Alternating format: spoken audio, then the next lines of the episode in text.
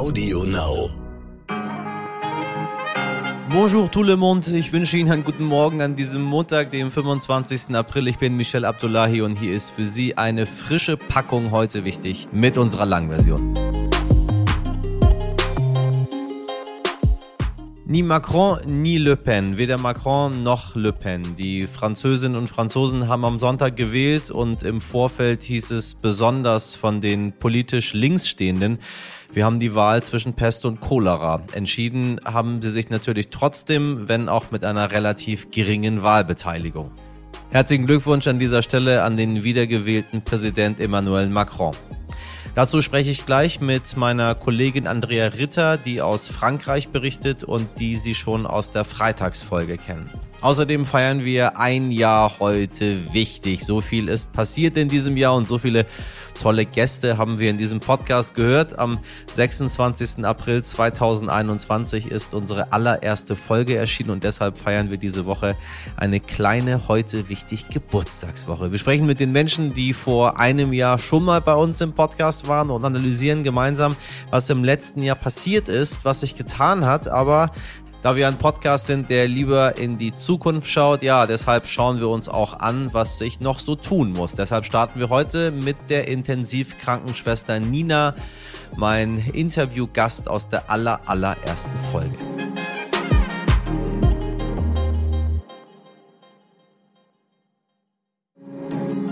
Was wichtig war. Wir müssen die Ukraine unterstützen. Wenn wir das nicht tun, wird Wladimir Putin das nächste Land überfallen. Irgendwann steht er im Baltikum und dann wird NATO-Gebiet tangieren. Nicht zaudern, nicht zögern, das ist das Gebot der Stunde. Am Wochenende war großer FDP-Parteitag in Berlin und ich kann Ihnen sagen, da war ganz schön was los. Die beliebteste Politikerin des Tages war wahrscheinlich die eben zitierte Verteidigungsexpertin Marie-Agnes Strack-Zimmermann. Sie kennen sie vielleicht aus unserer Folge 223. Frau Strack-Zimmermann forderte nämlich lautstark und ihre Redezeit deutlich überziehend von Bundeskanzler Olaf Scholz, dass Deutschland endlich schwere Waffen in die Ukraine liefern sollte. Kurz darauf wurde diese Forderung auch auch als offizielle Linie der FDP beschlossen, mit überwältigender Mehrheit, wie es heißt. Das könnte für Stress in der Ampelkoalition sorgen, auch wenn das vermutlich wenig dagegen ist, was die Partei Die Linke gerade durchmacht. Wir haben davon berichtet, erst letzte Woche ist nach gerade mal einem guten Jahr die Co-Vorsitzende Susanne Hennig-Welsow zurückgetreten. Übrig geblieben ist Janine Wissler. Nun erklärte die Partei am Sonntag, dass es Ende Juni einen Parteitag geben soll, an dem zwei neue Vorsitzende gewählt werden. Die Vorwürfe, die hinter dieser neuen Wahl stehen, Sexismus, Übergriffe, und von einigen soll Janine Wissler, also die Co-Vorsitzende, die nicht zurückgetreten ist, seit November 2021 schon gewusst haben. Die bestreitet das allerdings. Was Sie am Wochenende möglicherweise sonst noch so verpasst haben, die Bundesregierung in Österreich scheint sich endlich darauf geeinigt zu haben, dass auch Homo- und Bisexuelle bald Blut spenden dürfen. Bald soll darüber abgestimmt werden. Die deutsche Bundesregierung könnte sich davon durchaus was abschauen. Auch hier gelten Männer, die Sex mit Männern haben, nämlich als Risikofaktoren. Was wichtig wird. Heute tritt die bisherige Familienministerin von den Grünen offiziell ab, Anne Spiegel. Ihre Nachfolgerin wird die Wirtschafts- und Finanzexpertin Elisabeth Paus.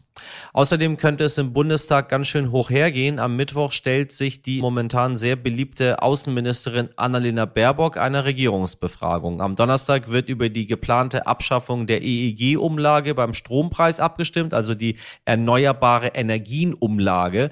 Die Ökostromförderung soll dann der Staat übernehmen, statt der MieterInnen und im besten Fall können dadurch viele Haushalte Geld einsparen. Wie viel das ist, da gehen die Berechnungen deutlich auseinander. Bundeswirtschaftsminister Robert Habeck rechnet damit, dass ein durchschnittlicher Haushalt etwa 300 Euro im Jahr einsparen könnte. Der Bund der Steuerzahler rechnet dagegen mit 50 bis 100 Euro pro Haushalt.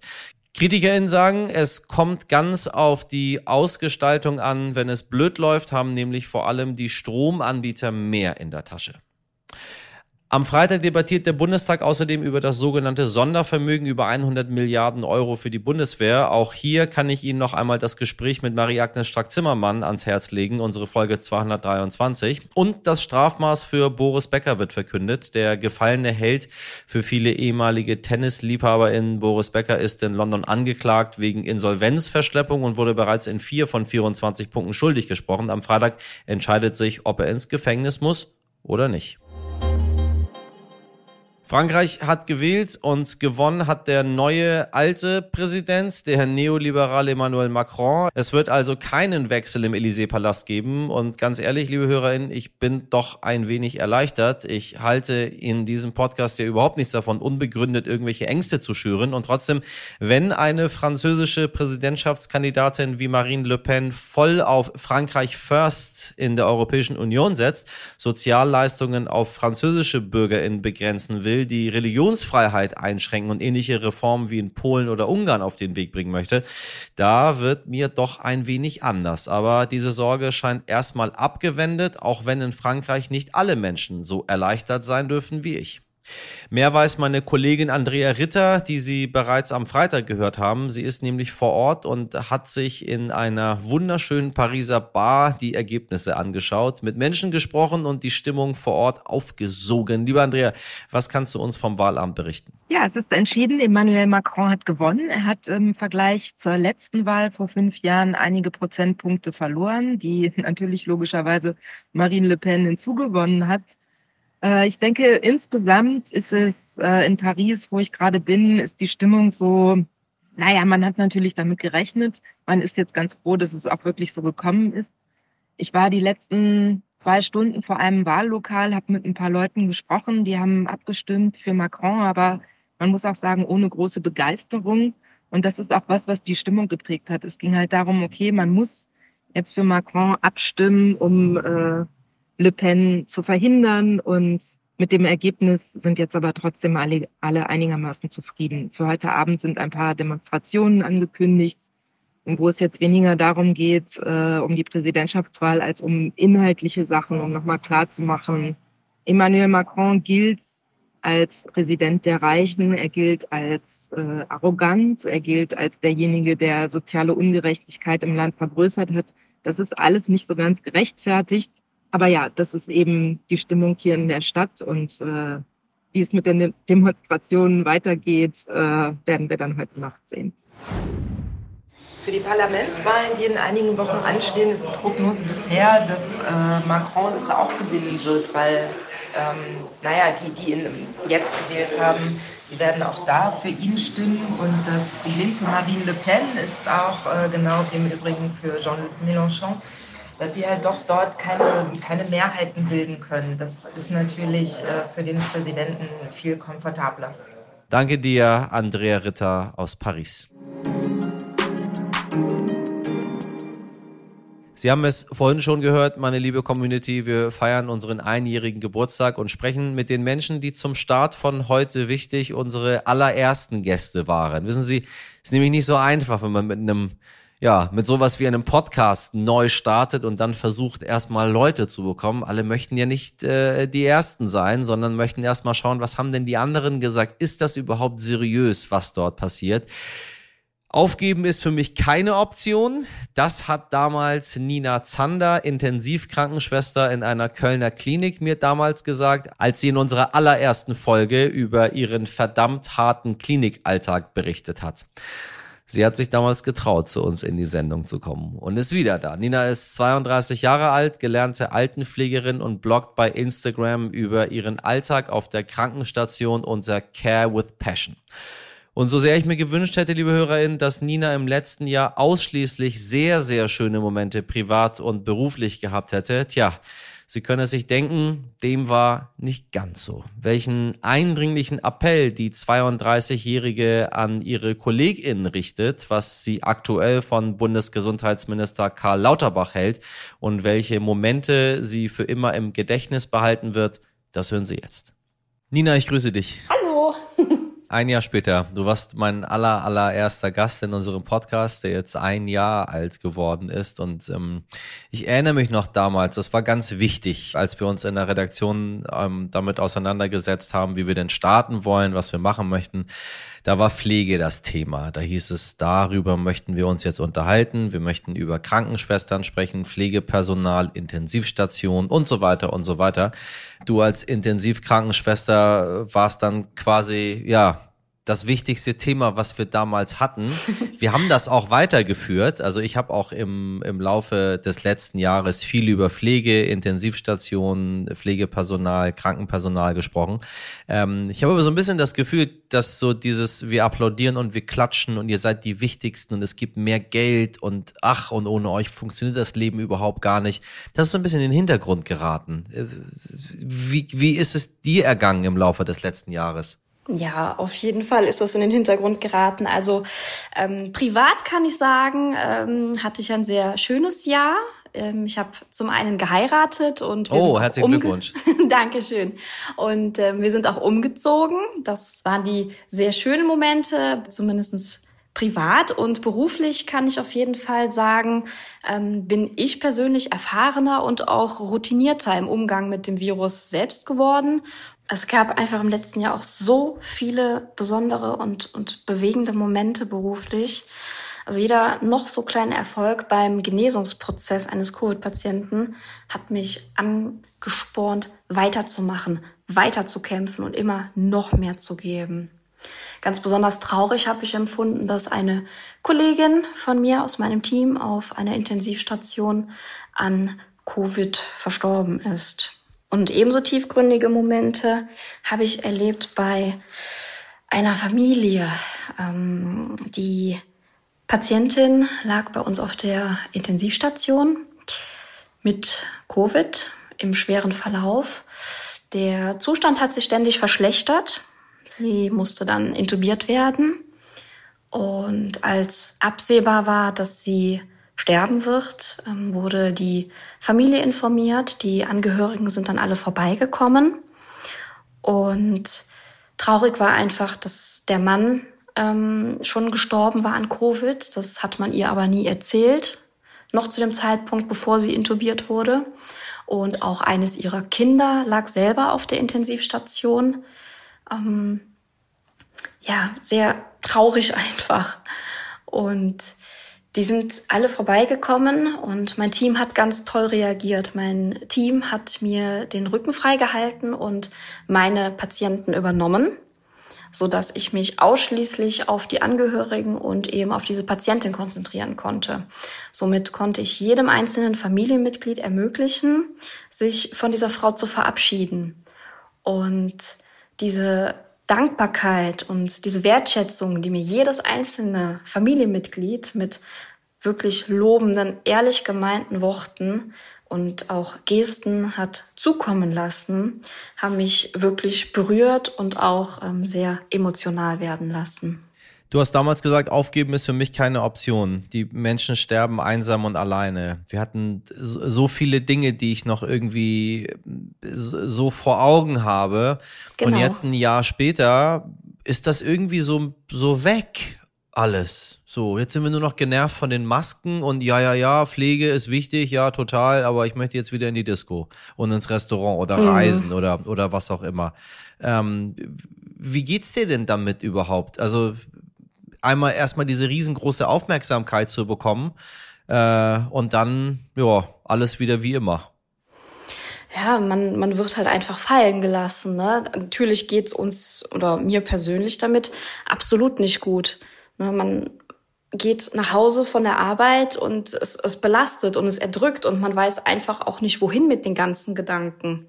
Ne, da, da ist niemand, äh, der sich dann um deine Seele kümmert und äh, dafür sorgt, dass du am nächsten Tag wieder absolut fit bist, sondern du musst einfach irgendwie selber damit klarkommen. Du musst Bewältigungsstrategien dafür finden und ähm, lernen, damit klarzukommen. Nun wurde immer versprochen, dass man den Menschen in der Pflege insbesondere, aber auch dem Krankenhauspersonal mehr Geld gibt. Das war ja ein zentrales Anliegen auch in der Bundestagswahl. Da wusste mhm. man, damit kann man Stimmen holen.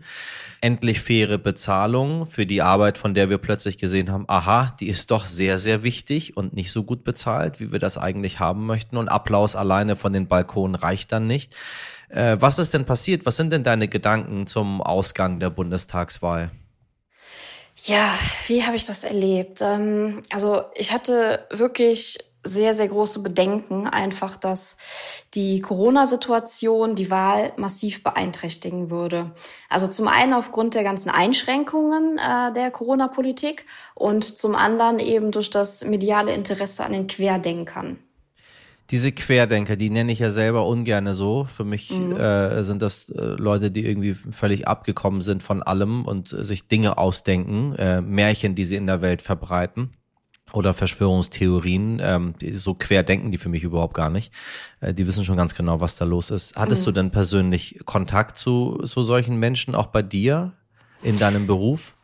Mm, ja, also tatsächlich gibt es Kollegen, die dem sehr kritisch gegenüberstehen, die sehr, sehr viele Maßnahmen in Frage gestellt haben, von denen ich auch weiß, dass sie sich privat zum Beispiel ähm, nicht an die Maßnahmen gehalten haben und sich auch ja und sich auch wirklich äh, kurzzeitig, also in, in absehbarer Zeit dann auch natürlich angesteckt haben.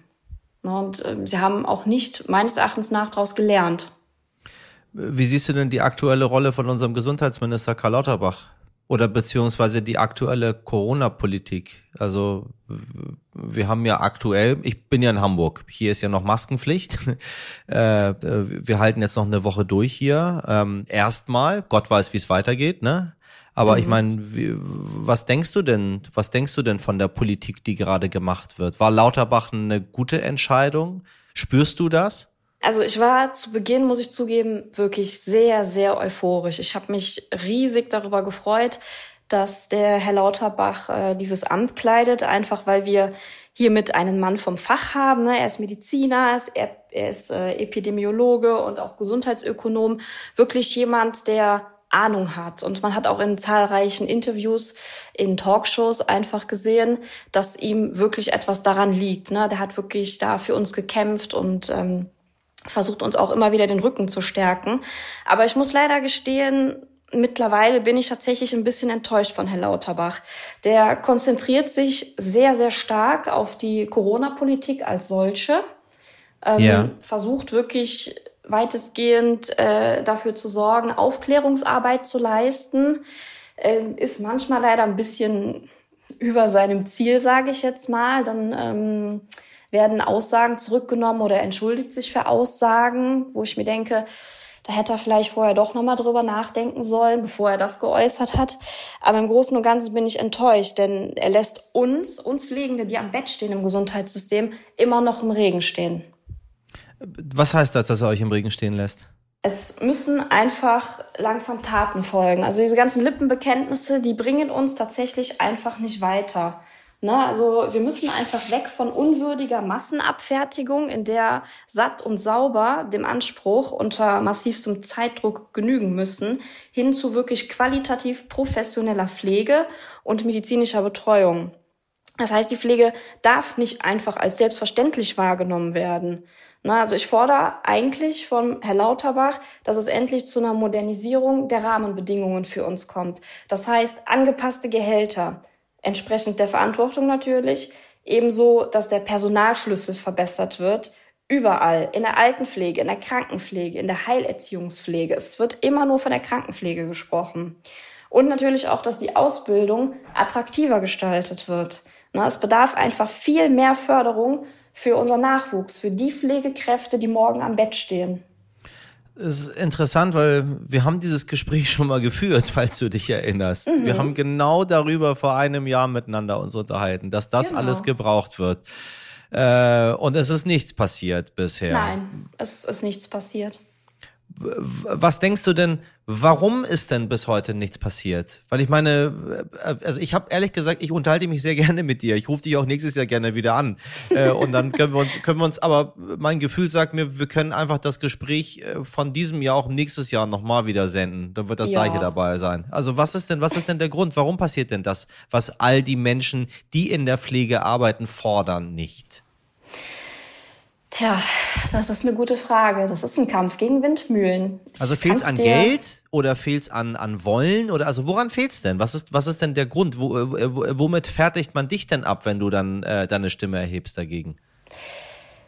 Tja, Abfertigung, indem dann von Kollegen kommt, es wird sich sowieso nichts ändern, das ist alles sinnlos, brauchst du gar nicht zu versuchen, das geht schon seit Jahrzehnten so, das interessiert die Politik nicht. Also das Problem liegt auch wirklich mit in unseren eigenen Reihen, muss ich dazu sagen. Ähm, wir können selber alle aktiv werden. Jede einzelne Pflegefachkraft, jeder, der im Gesundheitswesen tätig ist, könnte selber aktiv werden. Wir können uns alle Körperschaften anschließen. Wir können einem Berufsverband beitreten, einer Gewerkschaft, einer Pflegekammer. Wir müssen uns wirklich einfach langsam selbst organisieren, weil wir können unser Schicksal nicht einfach in die Hände von den Politikern legen. Da passiert einfach nichts. Das wird sich auch nächstes Jahr dann noch nicht geändert haben. Ne, jeder von uns muss einfach jetzt wirklich mal aktiv werden und im wahrsten Sinne des Wortes den Hintern hochkriegen. Was, was wünschst du dir generell fürs kommende Jahr? Also ich meine, wie ist denn die aktuelle Situation überhaupt mit Corona? Ähm, durchwachsen, würde ich sagen. Die Omikron-Variante ist ja zwar ansteckender, ähm, im Verlauf aber milder. Somit ähm, kann ich sagen, sind, also ich kann jetzt von meiner Intensivstation sprechen natürlich, ja. sieht überall anders aus. Ähm, sind jetzt nicht so viele Corona-Patienten tatsächlich auf der Intensivstation, denn die meisten davon liegen auf Normalstationen. Ja, also ich kann jetzt aber auch nicht sagen, dass die Lage dadurch wirklich entspannter ist, weil alles, was aufgeschoben wurde, alles, was liegen geblieben ist an verschobenen Operationen und es gibt natürlich auch noch andere Krankheiten, wie beispielsweise Tuberkulose. Das fordert ganz genauso, dass man sich von Kopf bis Fuß in Schutzkleidung werfen muss. Richtig, und richtig. Äh, es macht ja keinen Unterschied. Also nur weil man, sage ich mal, weniger Corona-Patienten hat und dadurch weniger belastet ist, heißt das ja nicht, dass äh, die andere Arbeit liegen bleibt. Also es gibt wirklich immer genug zu tun auf Intensivstationen. Mal so abschließend, wenn wir mal das ganze letzte Jahr Revue passieren lassen, all die Forderungen, all die Hoffnungen. Ähm, nun hast du selber gesagt, du hattest dir von Herrn Lauterbach mehr erwünscht. Herr Lauterbach ist ja letztendlich auch nur ein Mensch, der kann auch mhm. nur das machen, was dort in dieser äh, in, die, in dieser riesengroßen Behörde namens äh, Gesundheitsministerium liegt. Die Gelder sind die Gelder, die da sind. Und am Ende hat man auch gesehen, vielleicht ist es gar nicht so eine gute Idee, Twitter darüber entscheiden zu lassen. Jetzt mal genau. äh, ein bisschen salopp formuliert, äh, wer Gesundheitsminister wird oder nicht und was denn da so für Hoffnungen damit sind, weil ich mein, der Mann kann letztendlich auch nicht zaubern dann. Ne? Also egal, äh, wie, wie gut du vielleicht in Talkshows rüberkommen magst, am Ende ist die Realität bedeutet, äh, was habe ich an Kohle, ne? Äh, was habe ich an Möglichkeiten? Wie kann ich einem so riesengroßen Verwaltungsapparat überhaupt entgegenstehen? Also als ich damals gehört habe, dass wir äh, in Deutschland irgendwie, was weiß ich, irgendwelche Dinge nicht rumschicken können, weil wir nicht genug Papier haben, äh, ja. Äh, die als Briefe herausgegeben werden müssen. Da wird man wahnsinnig. Ähm, was, was ist denn, was ist denn so deine Hoffnung? Also wird es jetzt einfach so weitergehen? Und wir reden nächstes Jahr wieder darüber und wir müssen uns damit einfach damit abfinden? Oder glaubst du, äh, es, es wird tatsächlich irgendwas passieren? Ich würde mir wünschen, dass was passiert. Also ich glaube, da spreche ich für alle Pflegekräfte, dass wir uns das wirklich von Herzen wünschen würden. Ich meine, die Pflege ist so ein facettenreicher, interessanter ähm, Berufszweig. Also wenn ich für mich spreche, ich liebe meinen Job und ich bin immer noch bei dem Standpunkt, aufgeben ist absolut keine Option für mich. Aber das, es muss sich wirklich gravierend was ändern. Jeder von uns würde auch einfach wieder glücklicher zur Arbeit gehen und, und mit mehr Freude zur Arbeit gehen, ähm, wenn sich an diesen Rahmenbedingungen was ändern würde. In Bezug auf den demografischen Wandel sehe ich einfach aktuell schwarz. Es macht nicht den Anschein, als wenn irgendetwas passieren würde. Und ähm, wir können aktuell nur dabei zugucken, wie wir weiter ins Verderben laufen. Ich lasse das einfach mal stehen. meine lieben ZuhörerInnen da draußen, von einer 32 Jahre alten Pflegefachkraft äh, auf einer Kölner Intensivstation, die uns das mitgibt. Und jetzt gucken wir mal, was wir als Gesellschaft gemeinsam dagegen tun können oder wollen. Nina, ich glaube, wir reden noch mal in einem Jahr miteinander. dann bin Bestimmt. ich gespannt, was dann bei rauskommt. Danke für das Gespräch und auch an dieser Stelle noch mal ganz, ganz herzlichen Dank für deine Arbeit. Äh, ich habe das nicht vergessen. Vielen, vielen Dank. ja, einfach wieder sehr bewegend, was Nina mir da erzählt hat. Und ja, da fällt es schwer, überhaupt die richtigen Worte zu finden. Wir danken dir sehr, Nina, für deine Zeit und ich hoffe, dass wenn wir uns nächstes Jahr vielleicht nochmal sprechen, ja, sich alles ein bisschen verändert und verbessert hat. Heute nicht ich.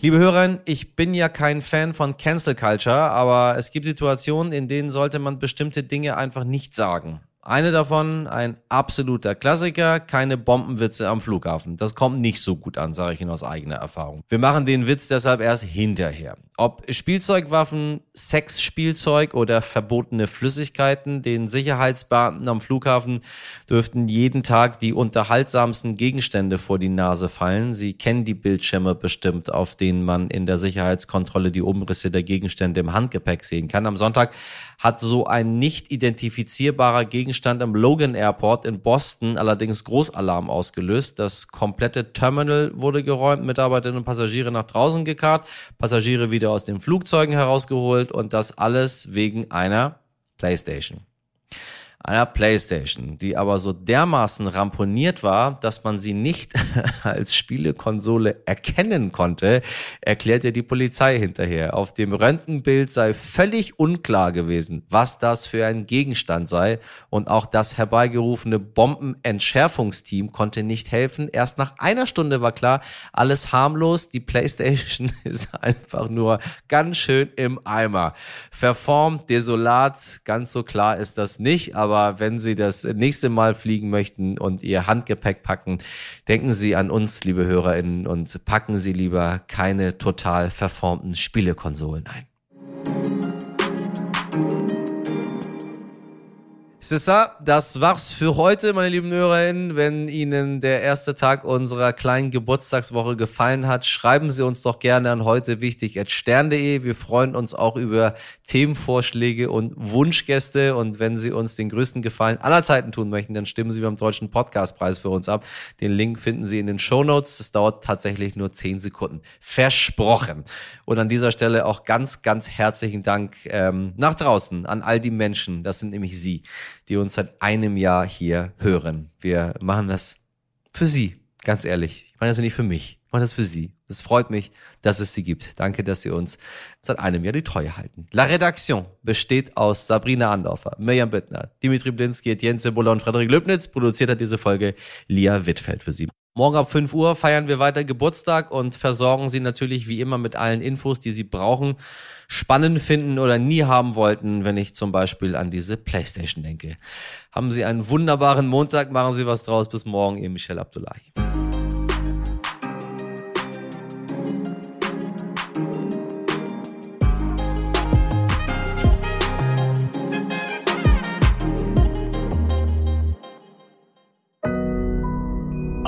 Now.